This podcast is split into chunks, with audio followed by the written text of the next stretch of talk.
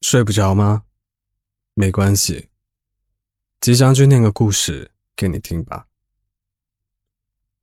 林语堂先生曾经说过，读书使人有一种优雅和风味，这就是读书的整个目的。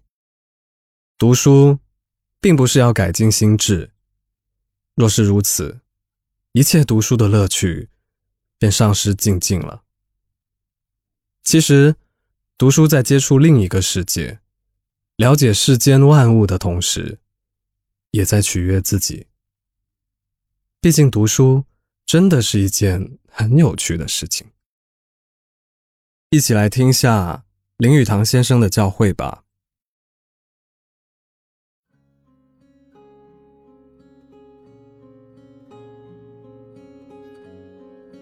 读书人和不读书的人。最大的差别是什么呢？这个问题可能一下子很难回答。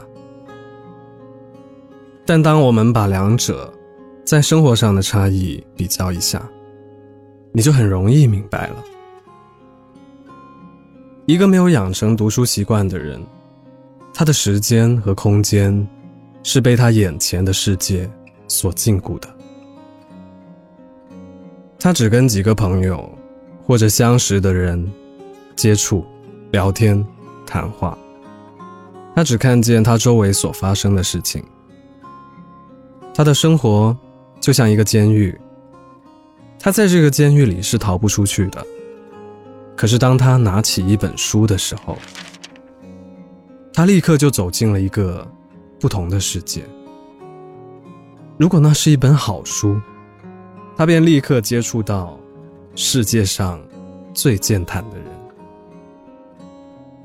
一本好书就像是一个谈话者，这个谈话者引导他前进，带他到一个不同的国度或不同的时代，或者对他发泄一些私人的悔恨，或者跟他讨论一些他从来都不知道的学术问题或生活问题。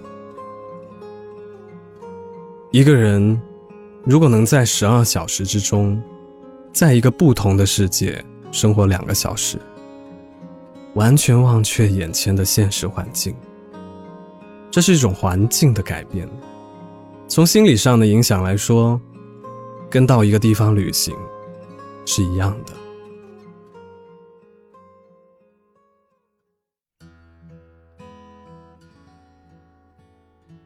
在我看来，读书的目的。苏东坡的朋友黄山谷总结的最妙。他说：“三日不读，便觉语言无味，面目可憎。”他的意思当然是说，读书使人得到一种优雅和风味，这就是读书的整个目的。而只有抱着这种目的，读书才可以叫做艺术。所以，那种以修养个人外表的优雅和谈吐的风味为目的的读书，才是唯一值得夸奖的读书法。一个人的谈吐有没有味道，完全要看他的读书方法。我认为，风味或嗜好是阅读一切书籍的关键。这种嗜好，跟对食物的嗜好一样。必然是有选择性的，属于个人的。吃一个人所喜欢吃的东西，终究是最合卫生的吃法，因为他知道，吃这些东西，在消化方面一定很顺利。读书跟吃东西一样，正所谓，此人吃来是蜜糖，他人吃来是砒霜。老师不能以其所好强迫学生去读，父母也不能希望子女的嗜好跟他们一样。如果读者对他所读的东西感不到趣味，那么所有的时间都浪费了。所以永远记得，这世间上没有什么是一个人必须读的书，只有在某时某地。某种环境和生命中的某个时期必读的书。读书和婚姻一样，是命运注定或阴阳注定的。重视某一本书，如圣经之类，是人人必读的。读这种书也应当在适合的时候。当一个人的思想和经验还没有达到阅读一本杰作的程度时，那本杰作只会留下不好的滋味。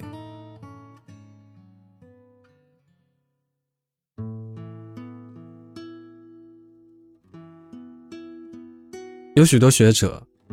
似乎生活于不同的时代里，相距多年。然而，他们的思想方法和他们的情感，却那么的相似，让读者在一本书里读到他们的文字时，好像看到了自己的肖像一样。苏东坡说，当他第一次读庄子的文章时，他觉得他和庄子一样，一直想着同样的事情。抱着同样的观念，艾略特说，他第一次读到卢梭的作品时，好像受到电流的震击一样。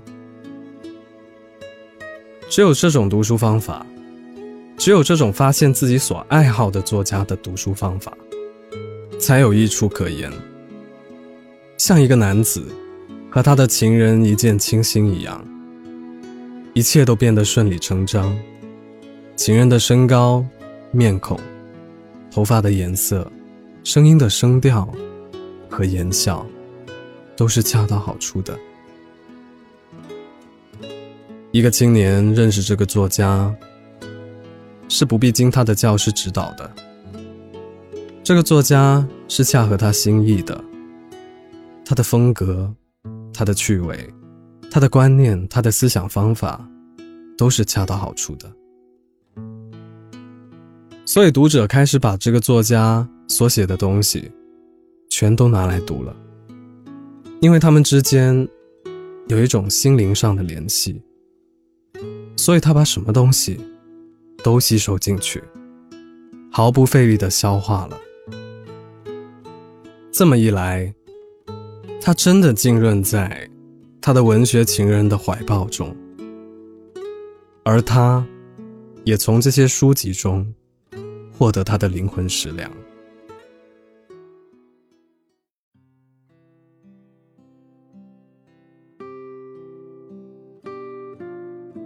此外，读书是没有真正合适的时间和地点的。一个人有读书的心境时，随便什么地方都可以读书。如果他知道读书的乐趣。无论是在学校内或学校外，甚至无论世界有没有学校，他都会读书。有些人在要读书的时候，在书桌前装腔作势，埋怨他们读不下去，因为房间太冷，板凳太硬，或者光线太强。也有些作家说他们写不出东西来，因为文字太多。稿纸不好，或马路上的声音太嘈杂。宋代大学者欧阳修说：“他的好文章都在簪上得知，即枕上、马上和册上。”有一个清代的著名学者顾千里，据说在夏天有裸体读经的习惯。在另一方面，一个人不好读书，那么一年四季都有不读书的正当理由。那么，什么是读书的真艺术呢？最简单的答案就是：有那种心情的时候，便拿起书来读。一个人读书，必须是自然而然的，才能彻底的。享受读书的乐趣。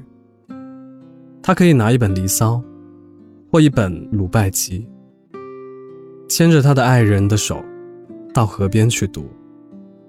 如果天上有可爱的白云，那么，让他们读白云，而忘掉书本吧。或同时读书本和白云吧。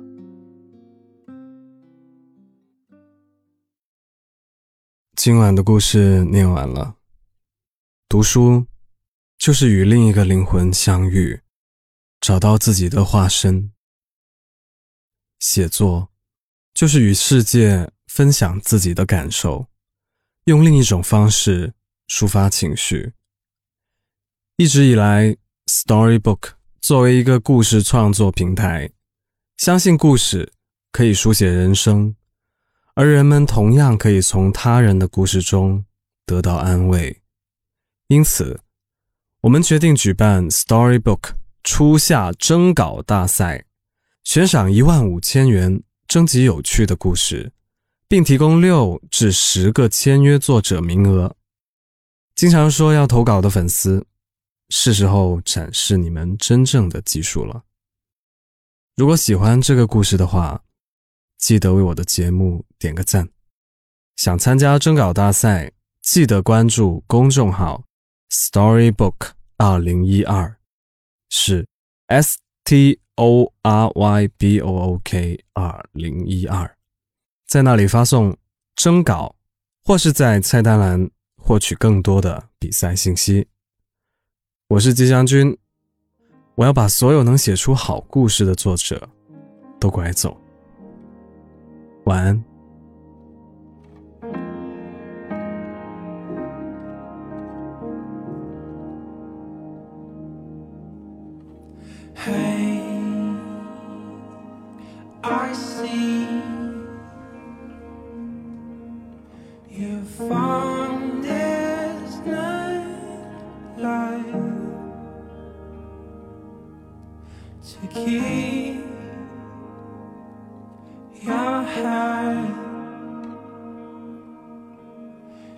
Focus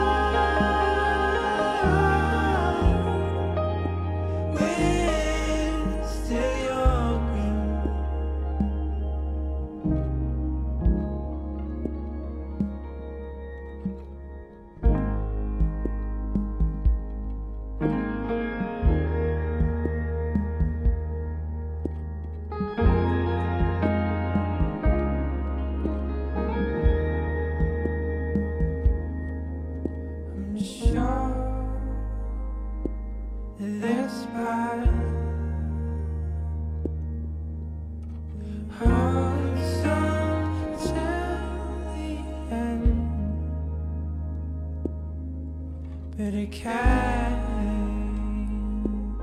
to